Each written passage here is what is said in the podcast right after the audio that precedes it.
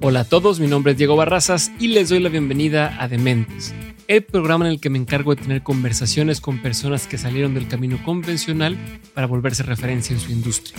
Esto para que puedas encontrar herramientas y aprendizajes para llevarte a ti, tu negocio y a tu vida un paso más adelante.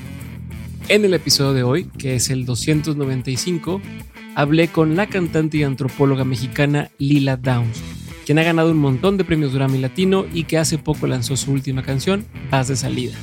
Te dejo con la conversación que tuvimos y recuerda que en dementes.mx puedes encontrar la nota sobre el episodio, más información de mi invitada, la transcripción y enlaces a todo lo que mencionamos aquí. Quiero dar un especial agradecimiento al equipo de Sony Music que me ayudó a poder hacer este episodio posible.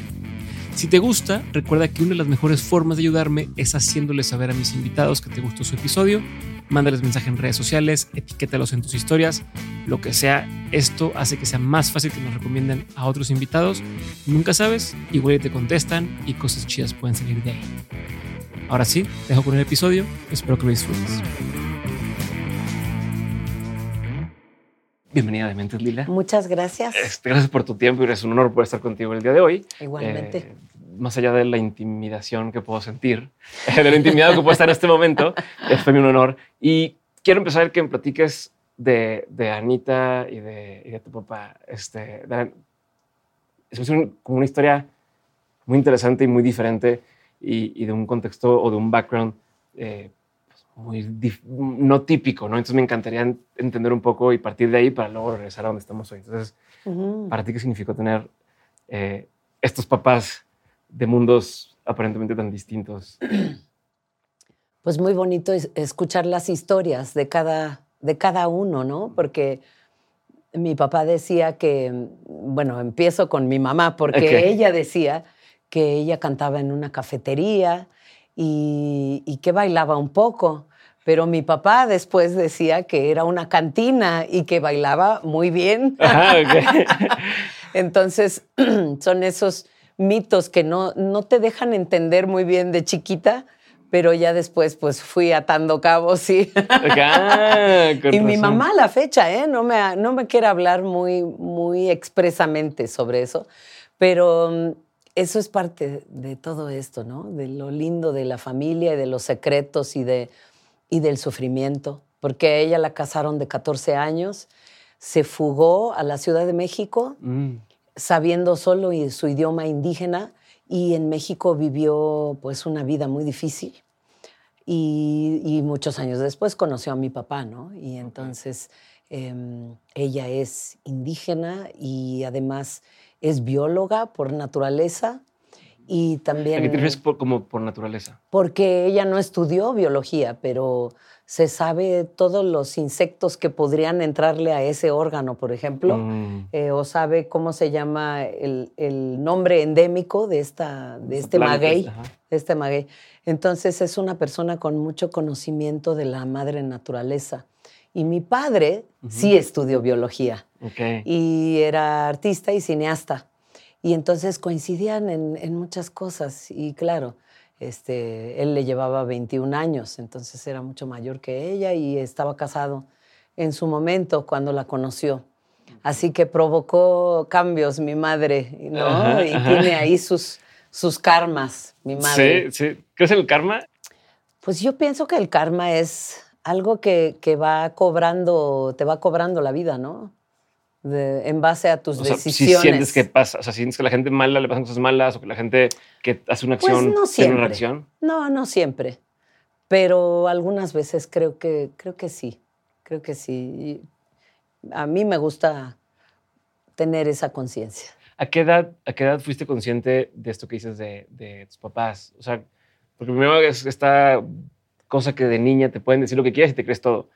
¿A qué edad empiezas a tener conciencia y, y cómo eso eh, te afecta, no digo tiene impacto en tu vida? Pues creo que empezaba a cantar, bueno, me, invitaban a cantar que a la quinceañera, a la boda y así. Y desde que tenía como seis sabía que quería cantar rancheras. Ok. Y una vez me acuerdo que voltearon mis los dos, mi papá y mi mamá, y dijeron, ¿y esa voz? No, se quedaron así impactados.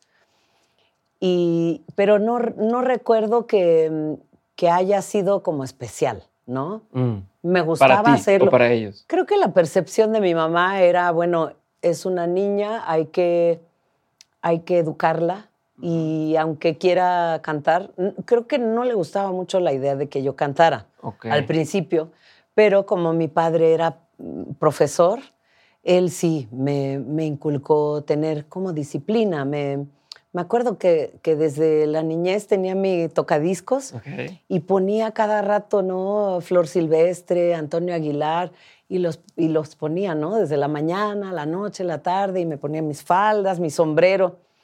Y mi papá lo, eso lo, lo aplaudía. o sea, sentía que era como un juego, pero te no, era, no era un tema de, a ver, pues vámonos y ponte a hacerlo, no. No, no, no. Era porque me gustaba. Y en eso los dos eran, son muy similares, porque mi madre vive, gracias a Dios, y ella también es muy libre. Era, pues, a ver qué quiere la niña ¿no? Que a ver qué escoge ella. Nunca fue de que, nunca fue de imponer. Y creo que ese esa e, es, el, es el contexto hermoso para un artista, porque así, pues sabes que, que no, hay, no hay algunas reglas, pero las reglas en el arte, pues en realidad las puedes estar ahí experimentando. ¿Y sentías que tu, que tu mamá te transmitía alguna preocupación de ella, eh, alguna onda de, oye, quiero, quiero que no tenga que vivir lo que yo viví. Sí, sí. O... Ya después ya me lo dijo, expreso, me dijo, es que me preocupa que tú eh, seas una cantante de música popular porque algún día te van a aventar una botella de, de tequila, me decía. Y entonces a ella le preocupaba que estudiara canto clásico. Y pues la técnica fue muy útil, ¿no? Después, pero, y estudié la carrera de canto clásico después, a la par que antropología. Antropología en Estados Unidos. En Estados Unidos. Minnesota, ¿no? Este, este, pero, a ver, entonces, ¿cuándo pasó de esta niña que cantaba por gusto y que le gustaba y demás, a que empezaron a tomárselo un poquito más en serio? Y no digo en serio ya serio de decir, me voy a crear profesionalmente esto, pero sí un poco más de, oye, pues si quieres estar en esto, vamos a echarle ganas y empezar a buscar.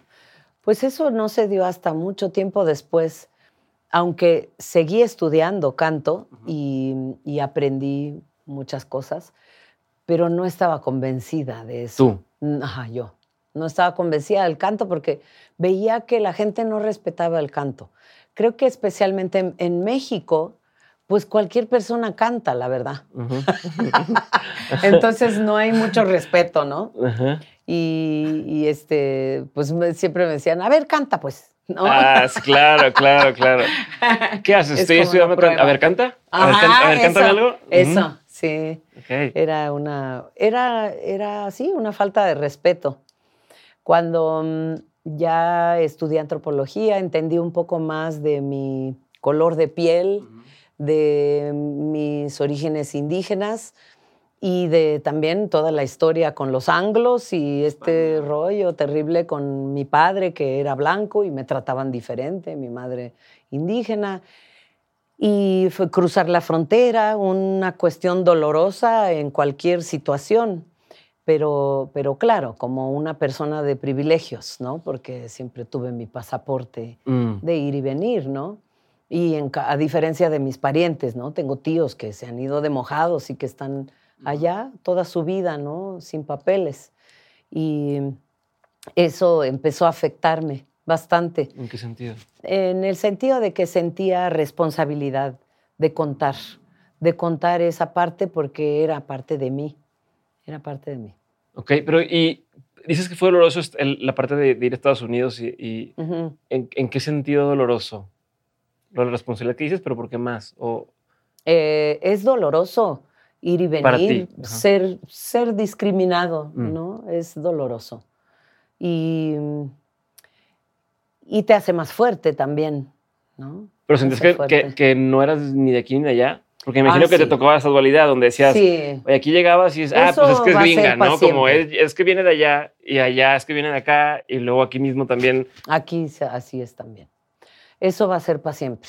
Así es la interpretación de los que somos mexicoamericanos, hay muchos celos, un poco, discriminación, porque la mayoría somos morenos, y, mm, y, una mala comprensión, ¿no? Como ignorancia sobre qué implica esa, mm, pues, ¿qué le podríamos llamar? Ese crisol de culturas, porque no podemos decir que somos uno solo, somos muy diferentes, dependiendo del país del que provengas y dónde creciste en Estados Unidos, etcétera, ¿no? Muchas cosas. A ver, y me voy a hacer una cosa, estamos, estaba preguntando sobre cuándo sentiste que, que ya se lo estaban tomando más en serio, ¿no? Y cuándo empezaste tú misma, dices que al principio no te la creías tanto y que le haces como medio que experimento ahí a ver qué salía. ¿Cuándo sentiste que ya era tu responsabilidad cantar? O sea, como ya dijiste, esta es mi chamba y lo voy a empezar a hacer. No, creo que eso fue porque terminé la carrera de antropología, me regresé a, unas montañas triquis de la región mixteca, donde yo crecí, y es una etnia muy discriminada, la más discriminada de, mi estado, y estudié el textil de allá. Eh, hay símbolos que datan de, es este, es, este textil, pero este es estilizado en negro, ¿no? Pero estas son mariposas, ¿no? Este es eh, el, rombo y así hay diferentes símbolos que datan de tiempos prehispánicos a la modernidad y las mujeres están constantemente creando e inventando símbolos. Y me fascinó y me, me, liberó también porque entendí que el, el idioma de la mujer es particular y no viene en escritura necesariamente, viene en textil, viene en interpretación de estética. Y, luego, pues, estando ahí, escuché una voz cantando un tema de Violeta Parra que se llama Gracias a la vida y era Mercedes Sosa. Y yo me atrevo a decir que fue el momento que me cambió la vida porque entendí que un instrumento tiene el poder de cambiar tu visión de tu futuro y, lo que vives. Ok, a ver, y entonces, ¿esa, ¿a qué edad tenías ahí más o menos? Eh, ya estaba haciendo mi tesis eh, de, la universidad. Tenía 21. Ok, ¿cuánto pasó de ahí a que lanzaste eh, tu primer, primer disco? Que, Tenía pues como seis años, porque luego conocí a mi marido en ese inter. y, estuviste en, lo de la trova, esa trova serrana, y antes eso estuviste en, el otro grupo. Sí. Pero ya en esos grupos ya estabas con que yo me voy a dedicar a esto. Sí, sí, ya. Ok, o sea, ya, ya tienes esa... pero y, en tu cabeza, en tu mente, ¿a dónde te imaginas que ibas a llevar esa? O sea, decías, ok, sí quiero cantar, ¿no? Y ya lo quiero hacer y sé que, que en los instrumentos y lo que yo puedo hacer, puedo generar un cambio, pero hacia dónde te imaginabas que lo ibas a poder hacer o cómo lo podías tangibilizar? Pues había tomado y había escrito desde que era más jovencita cosas diferentes, entonces llevaba un poco de práctica en mantener mis diarios, ¿no? Y, empecé a escribir sobre la migración. Fue el primer tema que me importó narrar y eh, se llama el primer tema Ofrenda y que habla de los paisanos de un pueblo que se va casi el 90% al norte y regresan el día del Santo Patrón con sus trocas. Y, es una revolución porque ese pueblo está abandonado el resto del año. Entonces es muy interesante, pero también tuve la, triste historia de un paisano que traía su, el cadáver de su hijo. Eso que te... Él me enseñó el acta de defunción y eso me marcó mucho porque mm, dije, esto está ocurriendo en mi entorno, ¿no? En las montañas de la Mixteca oaxaqueña, y quería contar esa historia. Y por eso, o sea, es lo que cuentas en ofrenda. Sí. Lanzas ofrenda, no le va tan bien comercialmente hablando, ¿no? Comparado con lo, que, lo que fue ya después. Eh, ¿qué, ¿Cómo te sentiste tú en ese momento? O sea, tú que ya dijiste, vaya, me quiero dedicar a esto, y esa es mi primera propuesta, ¿no? Que junto con Paul. ¿Qué, qué, ¿Cómo te pegó o no te pegó? ¿Estabas contenta? ¿Cómo, cómo fue esa sensación? Estaba muy contenta porque creo que mi ambición era eh, tener una difusión en la radio comunitaria de mi pueblo. Y quería mandar un mensaje de identidad, de, fuerza de identidad. Porque me parece a mí que, que más que un problema económico, y me parece que eso yo lo, lo intuía desde que estaba muy jovencita, era que siempre los paisanos se quejan mucho de la pobreza desde mi niñez, pero yo sabía que hay algo más ahí. Mm. Es una cuestión de pobreza, de orgullo. Y entonces... Que también te costó a ti. Sentí, claro, sentí, sentí que eso era necesario, era contar la grandeza de nuestro pasado y contarlo a través de canción. Y por eso el segundo disco eh, se basa en los códices mixtecos y los personajes regales e, importantes. pero entonces para ti el que, el que, el que este, te sonaran en la radio eh, comunitaria ya era un éxito.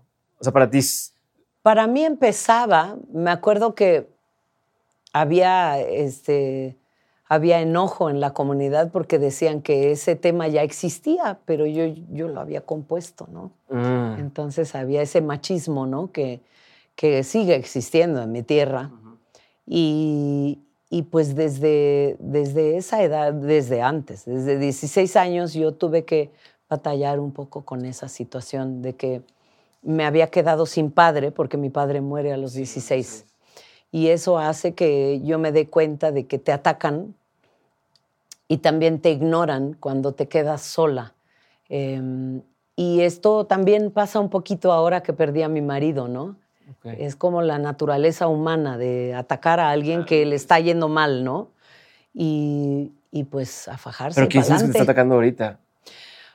Pues creo que es como la idea de que mm, vas a ser un fracaso, ¿no? Mm. Posible. Yo creo que a los que hemos tenido éxito, porque yo considero que yo he tenido éxito. No, hay, ni duda de eso. Y, este, yo creo que hay esa noción quizás de, de que nos merecemos un poco de dolor, mm. ¿no?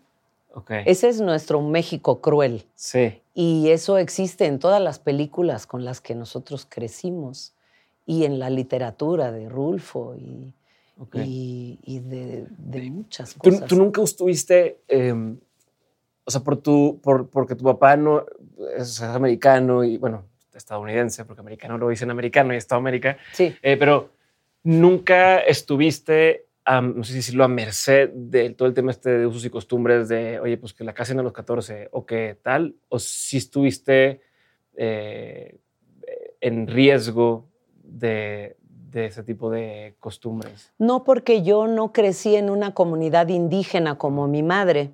Yo crecí en una comunidad que está junto a la comunidad de mi madre, pero los divide una montaña enorme por la cual están peleando su pueblo de mi madre y mi pueblo ahorita, en estos momentos. Em, y, y ha sido pues un tema interesante en mi vida porque yo le canté a esa montaña, se llama Yucunino, en ese primer disco está ese tema grabado, em, agradeciéndole a la montaña por sus regalos, ¿no? La madera, los honguitos, las flores. Y, ahora eh, el pueblo de mi madre está protegiendo el monte para que no lo saquen y mi pueblo lo quiere saquear. Ah, ok, o sea, tu pueblo es el, malo, por así decirlo. El malo, sí. Bueno, el malo según algunos, ¿verdad? Porque algunos piensan que eso es progreso, ¿verdad? Qué difícil esa parte, porque, o sea, qué difícil la parte eh, donde entre más modernizas eh, una comunidad o, un pueblo, más puede ir perdiendo lo que lo hacía único, pero a la vez es, necesito poder tener acceso a temas de salud o acceso a información o acceso pero también, de más información tienes, más las niñas saben, oye, a mí no me vas a casar a los 14 años y, y, eso este, como, empieza ese conflicto de, de, cosas. ¿Tú de qué lado te sientes que estás parada? Porque de pronto puede llegar a jugar un poco los dos lados, de yo querer comunicar lo que pasa en, en, mi tierra o, o, ese tema de orgullo, pero al mismo tiempo traer un poco de modernidad a, a, la situación. ¿Cómo, ¿Cómo, vives esa dualidad si es que alguna vez la... Pues sí, no hay que ser hipócritas porque a todos nos gusta la madera. A mí me gusta la madera, ¿no? En mi casa tengo mucha madera, en tu casa, en Oaxaca. Y, pero al mismo tiempo veo el lado de mis tíos que han servido como autoridades en, el sistema de usos y costumbres y, veo que, lloran por la montaña. Lloran. dicen algo? Y eso es muy fuerte, verlo. Es muy fuerte, porque tienen un sentimiento conectado con, con la madre naturaleza y la quieren proteger a costa de todo. ¿Te, han dicho? ¿Te han dicho o sea, te han como pedido, oye, ¿sabes qué? Ayudarnos de alguna forma. Pues yo fui a cantar al pueblo de mi madre hace algunos años. Es donde vi mi primera difunta. Yo vi una difunta que me vino a saludar. Ah, o sea, una persona, una persona muerta que no existía. Como una así, normal como tú, vestido con un... Y te quería preguntar, pero ya lo sacaste el tema, pero te quería preguntar porque dice que tu abuela también decía que le hablaban. Entonces, sí. a ver. Pero curioso, fíjate, porque ahora se suscita de nuevo el mismo problema de, de la montaña. Y justo cuando yo fui también era el mismo tema. Y me habían agradecido. Me dijeron, qué bueno que viniste ahorita. Esa señora me dijo a mí, qué bueno que viniste ahorita. Y yo lo interpreté como un agradecimiento porque quizás se iba a suscitar una guerra, tipo lo que sí, como que pusiste calma ahí un poco. Ajá, la música pues resuelve los problemas, ¿no? Pero, a ver, ¿y esta persona se te apareció o sea, ¿dónde la viste? se apareció porque, bueno, las autoridades organizaron la comunidad, se, se pararon en una fila para la fotografía y en esa fila estaba una señora que es la mamá de un presidente municipal de mi pueblo. Y me dijo, Lila, me saludó, estaba mi mami conmigo y estaba mi asistente que también era de mi pueblo. Y las tres la vimos. Ajá. Pero al día siguiente eh, llegaron las nietas y estaban en, también en la cola otra vez para la firma. Y les comenté, fíjense que ayer estuvimos platicando con su abuela y dijeron, ¿cuál abuela? Y yo les dije, pues su abuela, la mamá de Sabás, porque así se llama el presidente. Y me, me dicen, no, mi abuela murió hace dos años. Uy, ¿qué sentiste? Pues así, la piel chinita como ahorita. sí, sí. Y, es curioso porque el tema de eh, hoy fui a hacer una entrevista a, la Tele UNAM sobre Gabriel García Márquez. Hablamos sobre diferentes libros y las ánimas y cómo las ánimas son tan importantes en nuestra realidad eh, imaginativa o real con mi, mi, abuela hablaba con los difuntos. Sí, explícame eso. ¿Qué te decía tu abuela? Mi abuela nos decía de, así de pronto, estábamos sentados desayunando, este, nos contaba y dice, fíjate que vino mi compadre Aguilar y, este, y estuvimos platicando y le, le hablaba de pronto en mixteco a mi mamá, le platicaba. Mi mamá se le quedaba viendo así como, estará bien mi mamá, ¿no? ¿Por qué habla usted así, mamá? Dice, sí Sí, ya sabe usted que el compadre se murió ya mucho tiempo. Y dice, pues quién sabe, pero él vino y yo estuve platicando con él. Órale. Entonces, ¿tú, ¿tú qué pensabas ahí? ¿Decías, sí le creías o decías, oye, Claro, porque yo era una niña chiquita y uno cree todo lo que dicen los adultos. Y ya que te, ya que, te, ya que te pasó, ahora sí dijiste, oh. Y eso, sí. sí ¿Te ha vuelto a pasar? No, esa fue, bueno, me han vuelto a pasar otras cosas, ¿verdad? Que, que dicen algunos que son chaneques, que son duendes, los, los ruiditos acá, el movimiento acá, la arrastrada acá. Ok. ¿Y no te dan miedo esas cosas? ¿La lámpara? pues como dice mi, mi, mamá, no hay que tenerle miedo a los difuntos, hay que tenerle miedo a los vivos. ¿Qué, qué, es, lo, qué, es, lo, de la lámpara? ¿Cómo que están secreteando? ¿Qué, es lo que la lámpara? ¿Qué es lo que pasó con la lámpara? Ah, Sí, se enciende, en mi casa se enciende así. Yo vivo atrás del templo de Coyoacán. Entonces, bueno, cuando vengo acá en la ciudad y definitivamente ahí hay unas energías, porque tiene, es un lugar con mucha historia, ¿no? ¿Y se prenden las lámparas? sí, cuando estoy sola, nada más me pasan esas cosas. Y, tú a veces intentas contactar con, o sea, has intentado como decir, oye, mándame una señal? A veces sí, porque se pone agresiva la cosa. Entonces hay que hablar y decir, oye, este, en este caso a Paul, a mi marido, le digo, oye, Paul, échame la mano, ¿no? Aquí este, se están poniendo roñosos. sí, ya no me está gustando ahorita. Ajá, sí, o a mi papá, yo invoco a mi papá, a mi abuela, a mi abuelita, porque mi abuelita yo sé que viene y me, apoya. Eh, ¿Cómo, ¿Cómo explicas o cómo explicas a ti eso? O sea, ¿sientes paz, sientes nervio, te, te ¿Te preocupa? ¿Cómo sientes esa relación que dice que sigue apareciendo la gente contigo? A veces es bien incómodo porque te despiertas a las 3 en punto de la mañana, como lo compuse en mi canción. Así es, eso es verídico, ¿eh? Y eso lo puedes encontrar en muchos lados, sí. En muchos lugares. Esa es la hora del difunto. Ahora, hay, hay horarios en los que también hay energías como muy oscuras, ¿no? O la de los chaneques que decíamos, ¿no? Que es como a las 12 de la noche o a las 12 del día. ¿Qué tipo de cosas pasan con eso? Perdón que me, este, pues pero me sonidos, como sonidos raros, como que alguien toca la puerta y pues no hay nadie ahí, abres la puerta y no hay nadie. Ok. ¿No? quisieras, o sea, ¿crees que hay algo que te pueda hacer que pierdas esa sensibilidad? Claro. y te preocupa decir, bueno, no quiero perder ese contacto que Puedes Puedes ignorarlo, como mi marido que no creía nada de eso. Incluso unos meses antes de que falleció, yo sentía que ya se nos iba. Y yo le dije, oye, Paul, pero me vas a venir a visitar. Yo sé que tú no crees, pero, tú me tienes que venir a ver, le dije. y me dice, ay, ¿cómo crees? ¿No? Y le digo, no, pero prométeme, ¿eh? Prométeme. Y dice, bueno, pues ya. que está bien, te prometo, pero... Está bien. ¿Qué sentía? O sea, ¿cómo, cómo dices que sentía que algo es, a ti que te, que te da Sí, porque bueno, en el caso de él, él tenía una, enfermedad. muy fuerte del corazón. Le, dieron no puedes estar tocando y dijo, yo voy a seguir tocando. Él siguió tocando, sí. Dejó un tiempo, dejó como siete años el saxo pero ya hace unos tres años empezó a tocarlo otra vez y ya este último año de plano lo tocó diario por dos horas, tres horas y yo creo que ya el corazón... Pero, pero sabes que yo creo que él murió muy feliz, murió haciendo lo que él quería, este, a veces ya se echaba sus mezcales y, y pues eso fue lindo pero, verlo. ¿Viste que, que, sentiste que ya, y te interrumpí, que tuviste señales de que ya me ya mero eh, le toca. Sí, porque él también decía cosas. Mm. Decía, fíjate, se veía en el espejo y me decía, qué cosa tan rara, ¿verdad? Un día ya no voy a estar, ya no, esta imagen ya no, ya no voy a estar.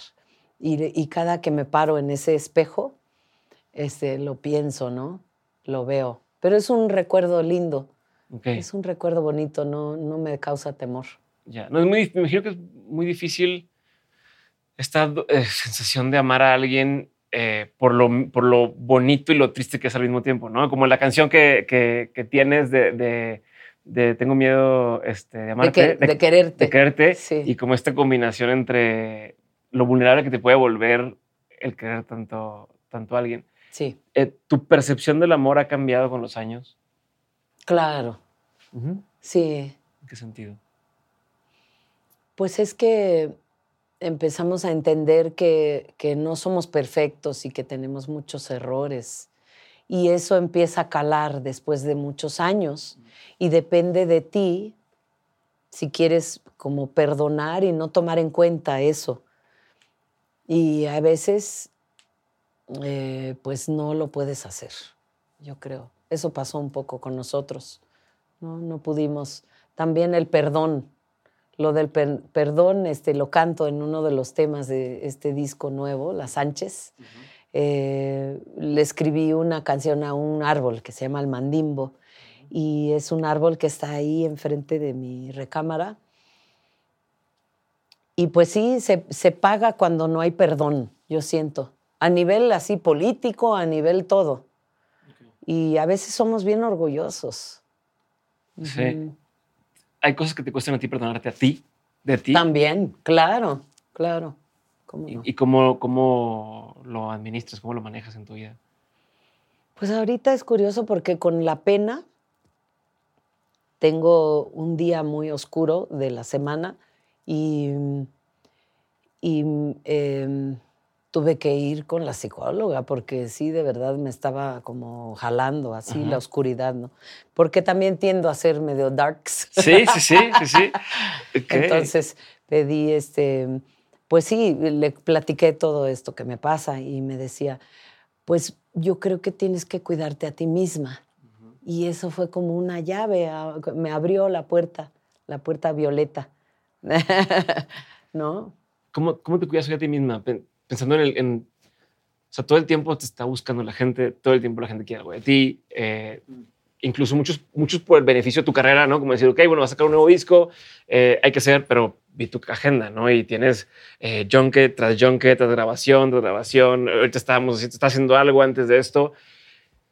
¿A qué hora tienes tiempo de respirar? Y digo, perdón que hoy yo estoy siendo uno de esos que te está este, interrogando al cansancio, eh, pero ¿cómo tienes tiempo de, ¿Cuándo tienes tiempo de respirar y de, descansar?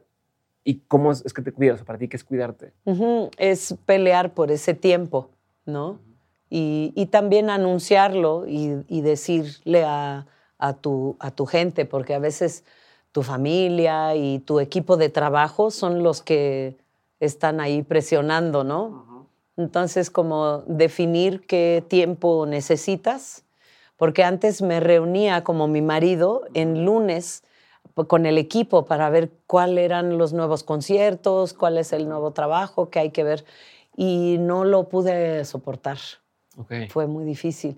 Entonces, em, cuidándome a mí misma, comiendo bien, haciendo, saliendo a caminar al campo mm. o, este, haciendo ejercicio, haciendo algo que me hace sentir Ahora, ¿cómo es tu día de trabajo? O sea, ¿cómo es una semana tuya normal? Es con una locura. ¿Sí? O sea, pero es que dices, me quité las juntas de los lunes, pero pues ¿qué más? Sí, no, en la mañana hay que levantarse bien temprano para llevar a los niños a la mm. escuela. Y a veces... ¿Cuántos tienen ya? Tiene 12 y 6. Y lo bueno es que van a la misma escuela. Ah, eso ayuda. Ahí ya eso ayuda, sí. Y ya entran y salen más o menos al mismo horario, ¿no? Eso. Porque ya no es como cuando están todavía diferentes de edades. Sí, no, está bien difícil. Yo tengo el turno de 4 y 2 y todavía uno ya empieza a ir al, a como al kinder de grandes y el otro todavía apenas va, entonces es un relajo de horario. Sí, es bien pesado, bien pesado.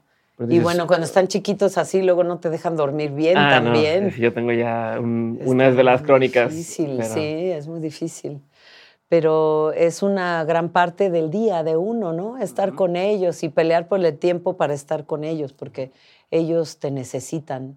Y más ahorita que perdimos al papá, pues un poco más, pero... Me dices tu rutina del día, de los Sí, mi rutina es regresar, este, normalmente regresar a la casa está, eh, me siento tranqui, pero excepto por un día de la semana que te digo, y, luego ya me pongo a estudiar. ¿No es que un día es que siempre te pasa un día de la semana que te sientes mal? Sí. O sea, constantemente, semana sí, semana. es como un día de la semana. Qué raro. Sí, está Uno en particular, o sea, sabes que ese día estoy debajo. sí, mm. sí. ¿A qué se lo, a qué se lo, a qué crees que se deba?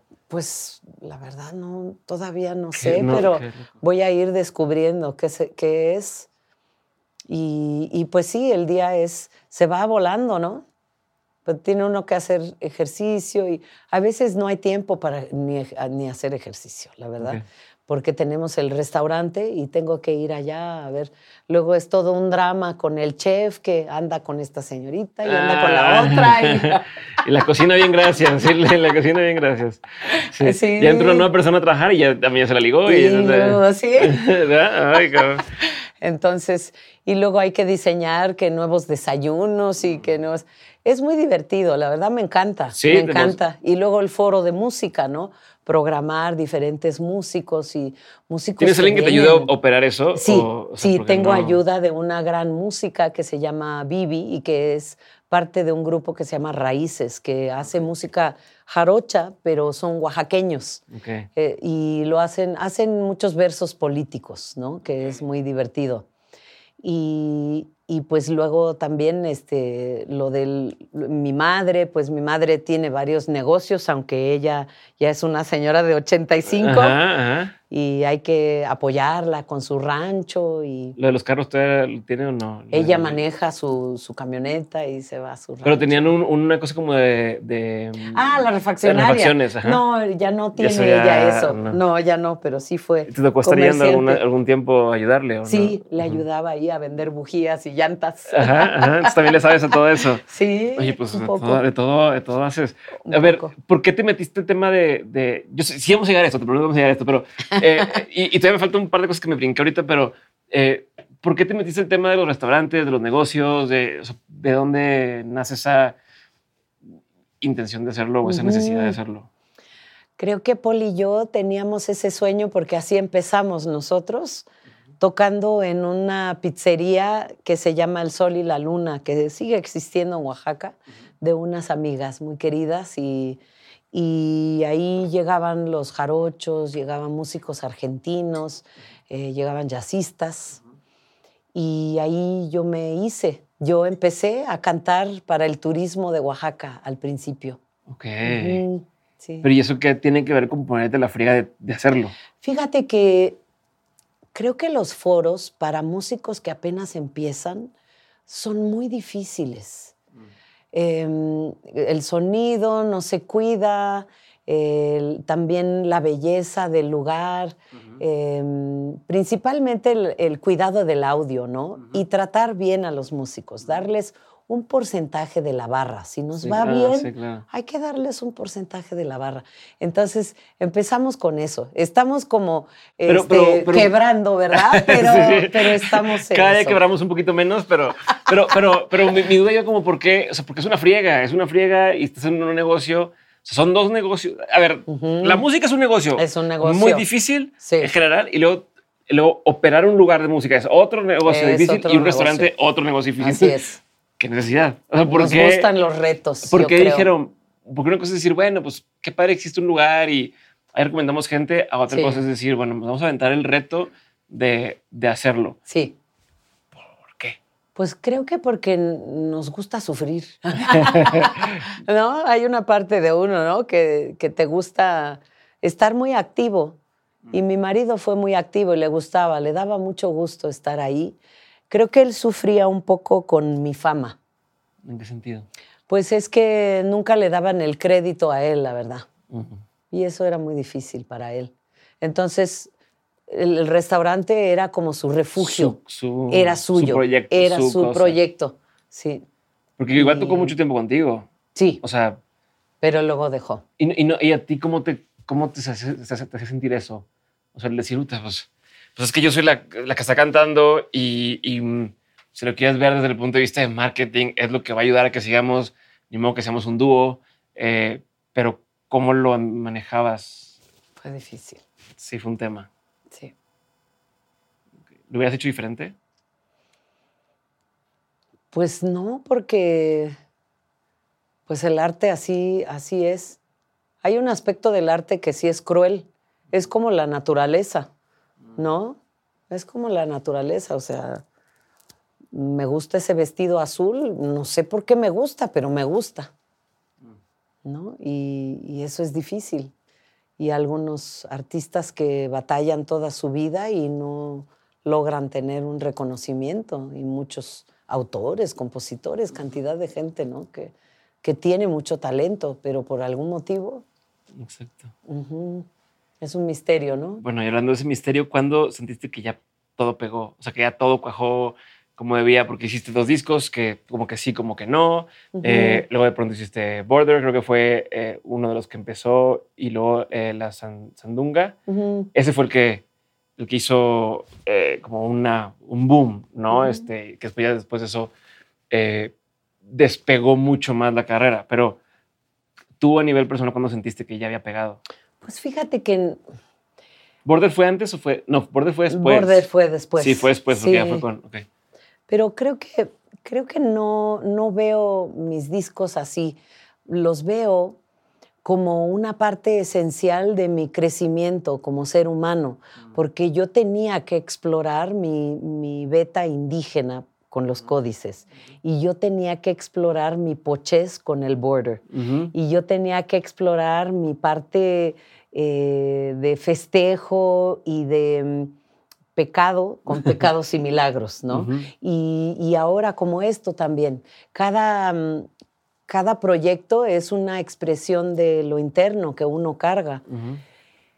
Y entonces no Creo que quizás hay un disco que sí siento que, que hubiera estado bien si se hubiera promovido más, pero ganó un Grammy, pero sí sentí que no estaba ahí presente como debió haber sido.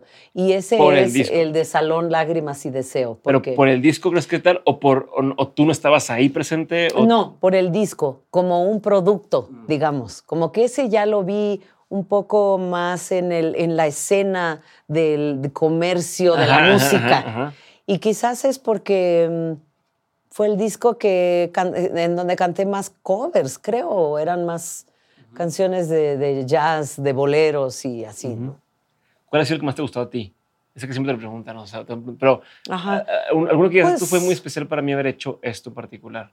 Pues todos son muy, muy importantes, yo creo, porque te digo que en cada etapa tienes que ir cantando los temas, pero creo que de los temas que, que más me encantan son pues Una Sangre fue un disco que, quise mucho porque había una exploración vocal muy como arriesgada.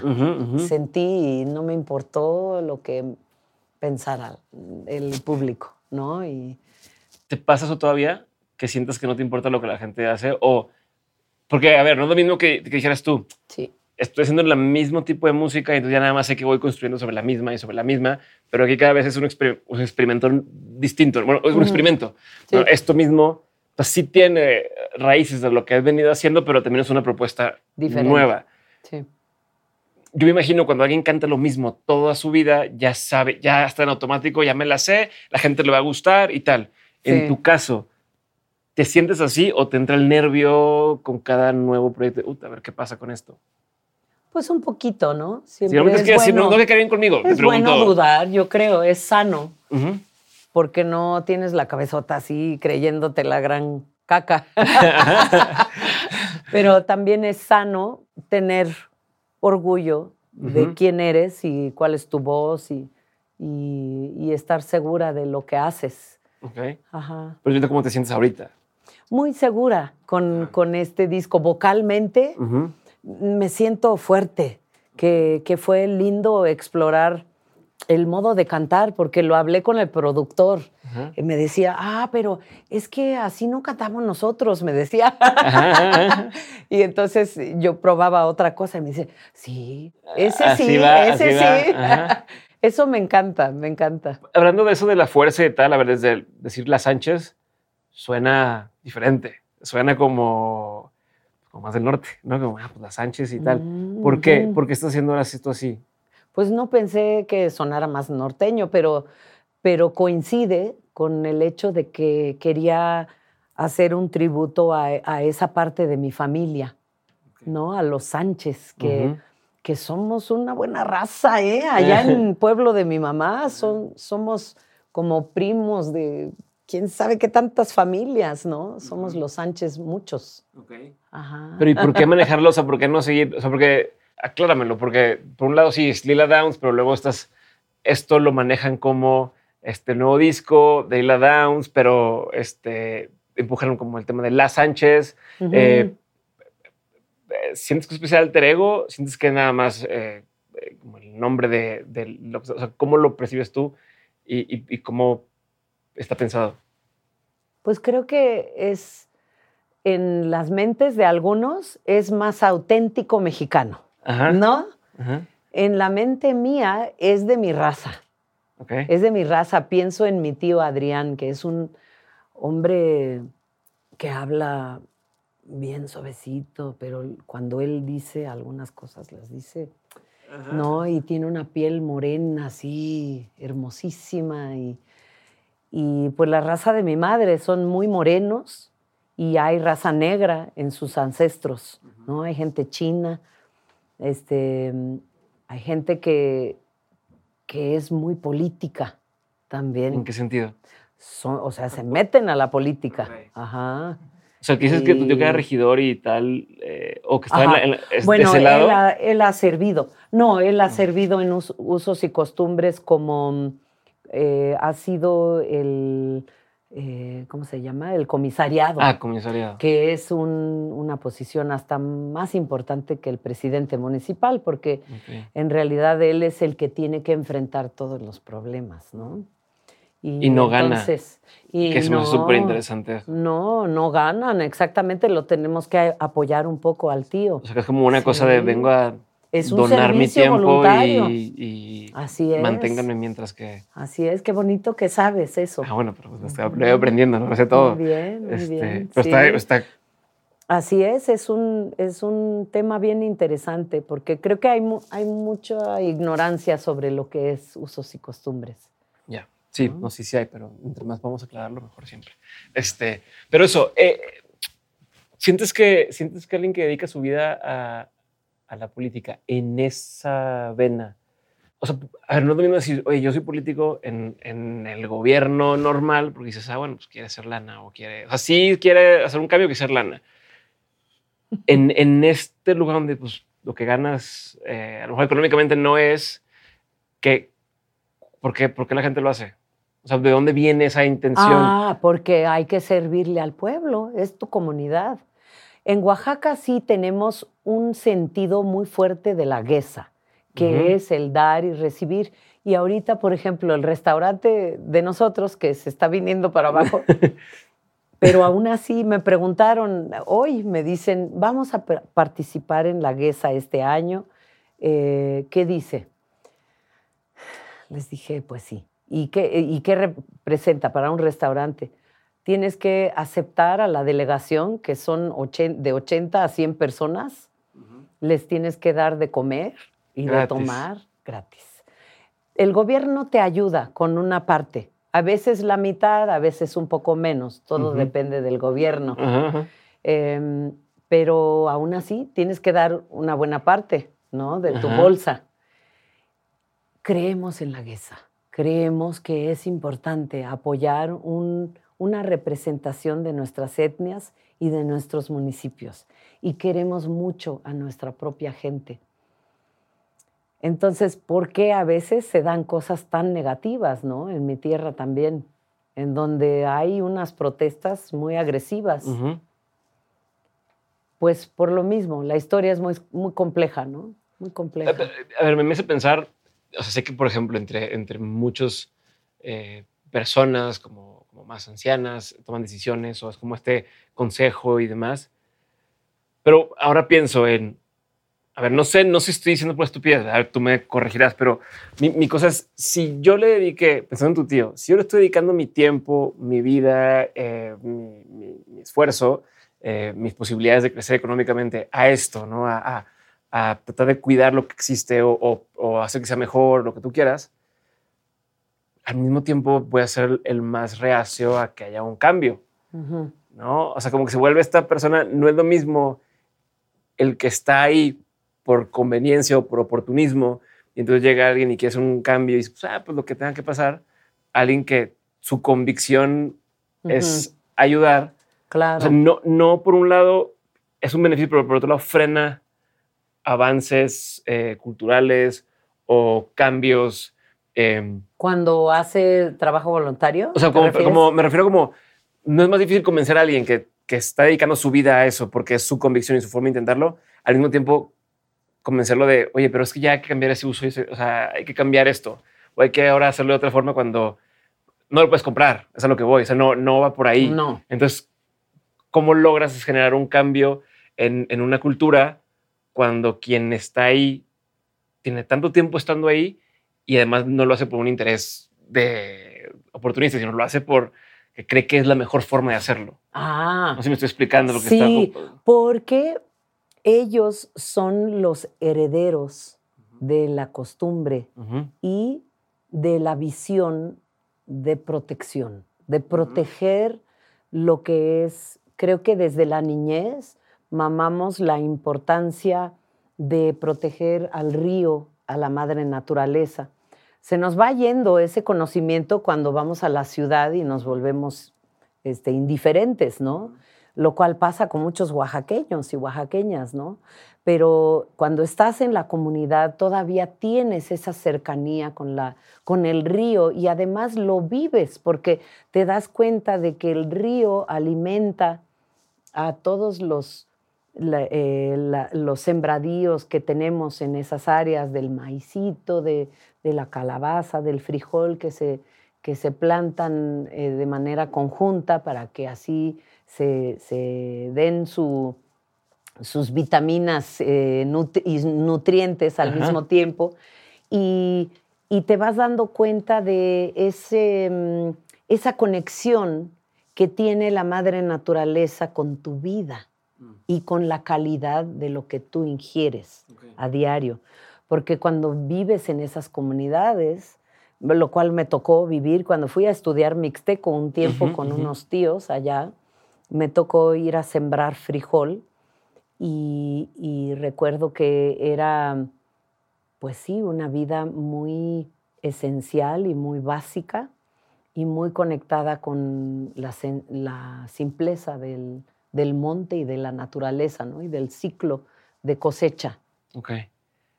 A ver, y esto que me dices de, cómo se nos va olvidando las cosas y demás, ¿qué, ¿qué, tipo de cosas quieres que a ti no se te olviden? ¿Y cómo estás haciendo para que no se te olviden? Eh, pues creo que en las canciones que compongo trato de plasmar nuestra costumbre, nuestra herencia. Okay. Eh, tu venida personal, o sea, tu vida, me, mencionaste que ya de pronto diarios, pero estás haciendo algo, estás trabajando en algo para que, como para poder quedarte con todas esas memorias. Sí, bueno, participo, ahorita me, me pidieron estar en cultura y entonces formamos un consejo al estilo también de, la tradición, para mm, elegir a una persona que es el secretario de, Cultura, que es un lingüista y que está haciendo una labor de, de, pelear por el idioma zapoteco, el idioma mixteco, el idioma cuicateco, los idiomas de Oaxaca, que son 16 idiomas, incluyendo el español, y que que él está también pues a cargo de, otras áreas, ¿no? De la música y entonces formamos un equipo con músicos clásicos, con bailarines, con pintores, em, con antropólogos que están en el INA, eh, también con botanistas, con la persona que está a cargo del Centro Etnobotánico de Oaxaca que inició el maestro Toledo y así, ¿no? Y decidimos sobre, sobre las actividades que... No, pues estás bien inquietita, ¿no? Te Así que me tienen ahí haciendo un tequio, porque eso pues no hay pago, ¿no? Eso es, es estar ahí preocupada por nuestra tierra y nuestra ciudad. Y, mi pregunta un poco hacia, por ejemplo, si escribieras algún día una autobiografía, ¿qué tipo de cosas eh, estarías guardando en esa? O sea, ¿qué, ¿qué, cosas son las que dices, siempre quiero tener estas cosas presentes en esa, qué, sí pasaría a una autobiografía? Pues me gusta el análisis, pero me aburre. Como arte no creo que soportaría, aunque pues sí, hay que saber cómo hacerlo y decirlo para que puedas analizar todos estos puntos, porque pues sí, también vengo del mundo mestizo y tengo diferentes perspectivas. Háblame eh, de Vas de Salida. ¿Qué onda con eso? ¿Por qué nace? ¿Para dónde va? ¿Por qué? Pues es un gran tema que no compuse yo. Lo compuso Luciano Luna y Leslie Laraim. Y es una canción de mm, desamor. Y en mi interpretación es sobre una violencia que, que, se ha vivido. En, y, y pues dices no, hasta acá y ya me voy y tú te vas. y está hecha eh, la producción por Orlando Aispuro, que es un gran productor de 28 años y que mm, me presentó con su universo musical y me encantó. Pero, pero más allá de quién, quién participa y quién lo hace, para ti a nivel personal, ¿qué significa? O sea, a ver, estás dedicando horas eh, y días y, meses a todo esto, desde la parte de preparar, preproducción, producción, ahora el tema de promoción y demás. ¿Por qué? ¿por qué hacerlo con este álbum, en esta temática, con estas canciones? Para ti, ¿qué, qué? ¿Por qué hacerlo?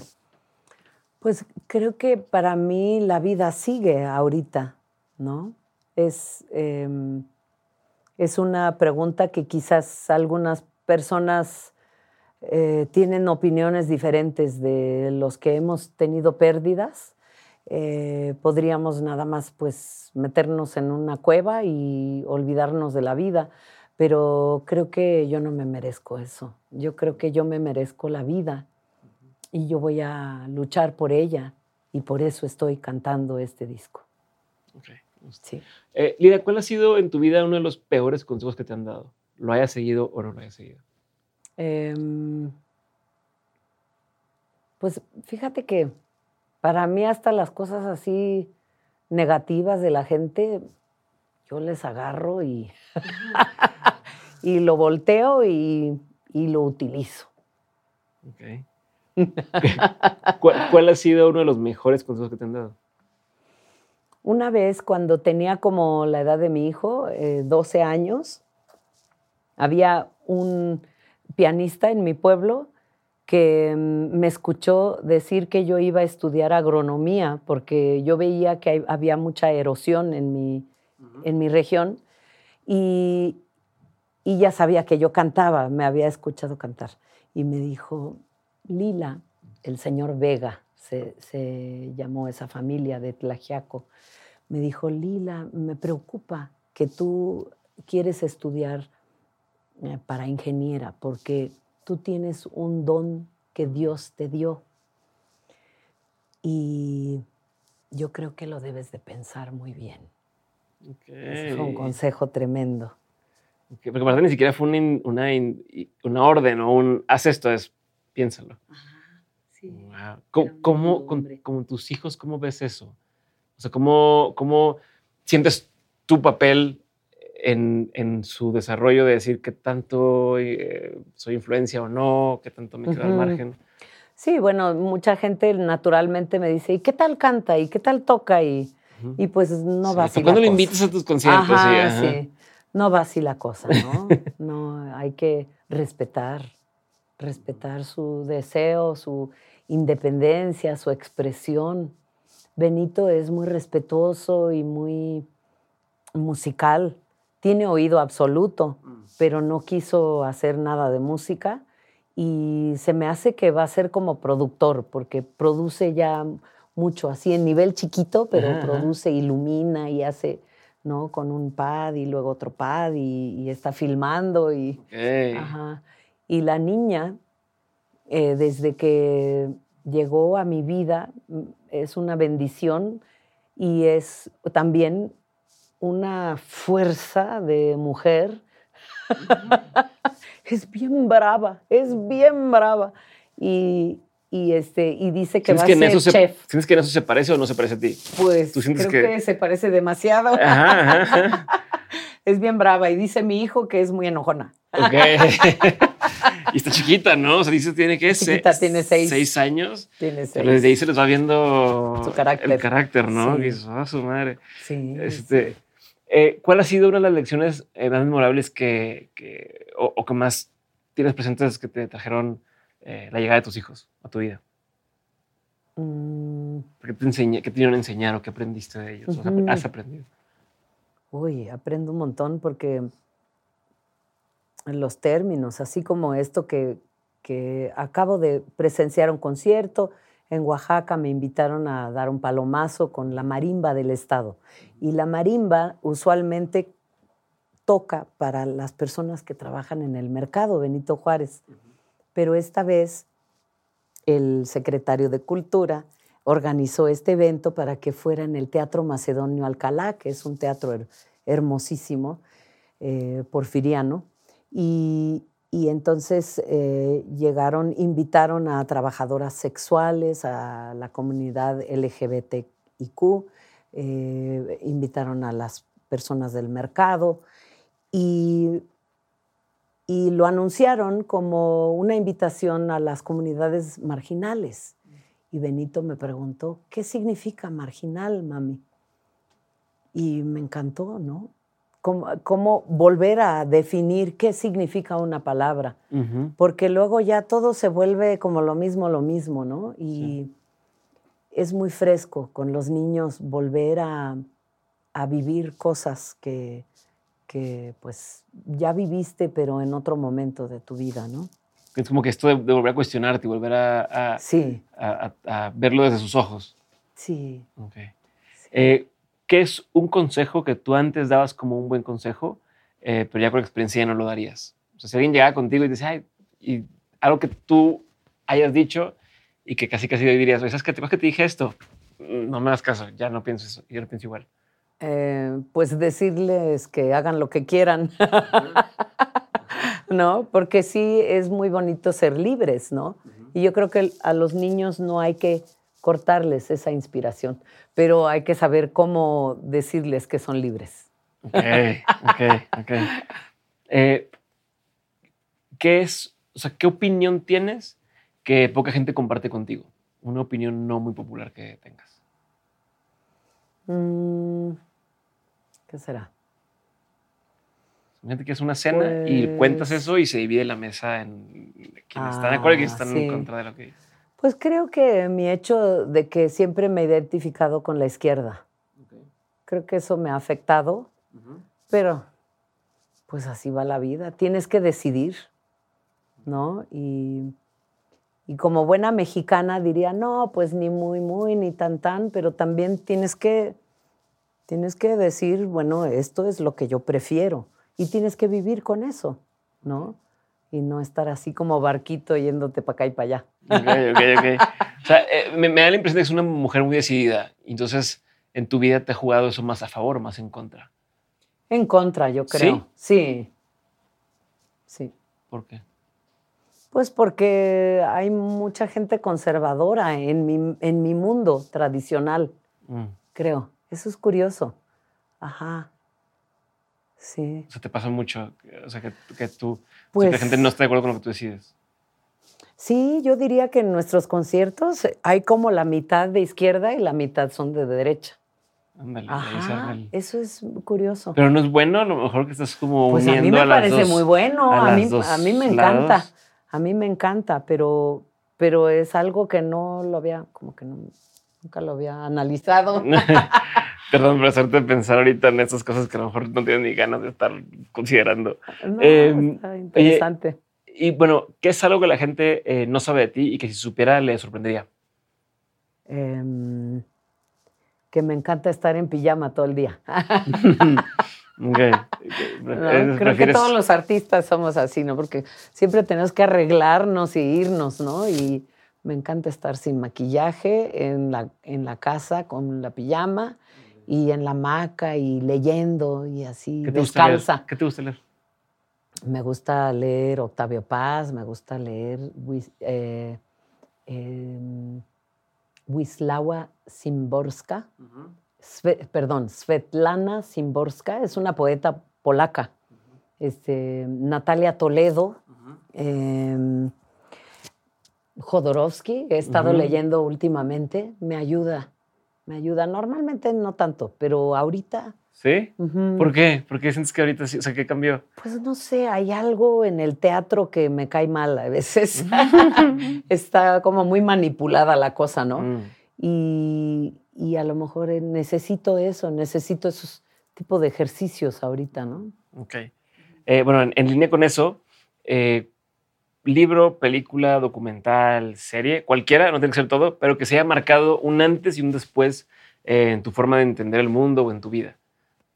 No, no hay que ver ah, te recomiendo, no, que a ti, a alguna edad, te haya sido un punto clave haber leído eso, o haber visto eso, o escuchado eso. Sí, este, Pedro Páramo, de Juan Rulfo, y mm, de película, yo creo que ustedes los ricos, nosotros los pobres, ustedes los ricos. Es un tema de Ismael Rodríguez. Mm, ¿Por qué te este marcaron esos? Pues porque hay ciertas realidades que son muy fuertes, ¿no? De, nuestro México. Difíciles de aceptar. ¿Crees en algo eh, en algo mm, como religión o, espiritualmente? Sí, sí, creo. ¿Qué crees? Creo, creo en los santos de mi niñez, en las vírgenes, en la Virgen de la Soledad, la Virgen de Juquila, la Virgen de Guadalupe. Mm, creo en la Madre Tierra, en el universo, en la, fuerza de la luz. Ok. Eh, ¿Cuáles son las experiencias más memorables que tienes en tu vida? El olor del locote, que es una especie de pino de mi tierra, cuando se cocinan las tortillas. Em, también el, olor del sudor del caballo, cuando te vas a andar a caballo así por el monte. Me encanta. ¿Qué, qué te da mucha curiosidad hoy en día? Pues que todavía en la juventud este, vuelvan los mismos problemas y,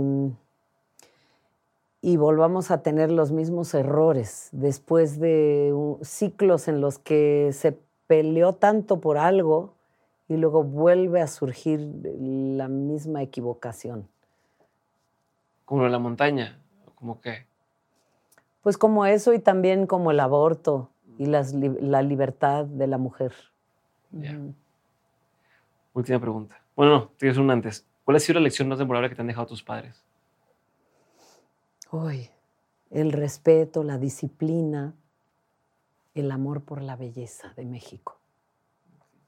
Y ahora sí, de todo lo que has vivido tú, tanto en lo personal como en lo laboral, eh, has tenido un montón de aprendizajes. Si tuvieras que quedarte con tres aprendizajes que quisieras tener siempre presentes, ¿cuáles serían? La humildad y em, la pasión y el respeto. Gracias, Lila. Gracias.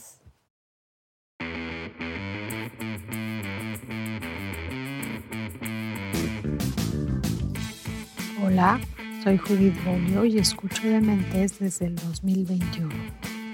Recuerda compartir este episodio, subir lo que aprendiste en Twitter o en Instagram, escribir un mensaje o etiquetar a los invitados de la semana.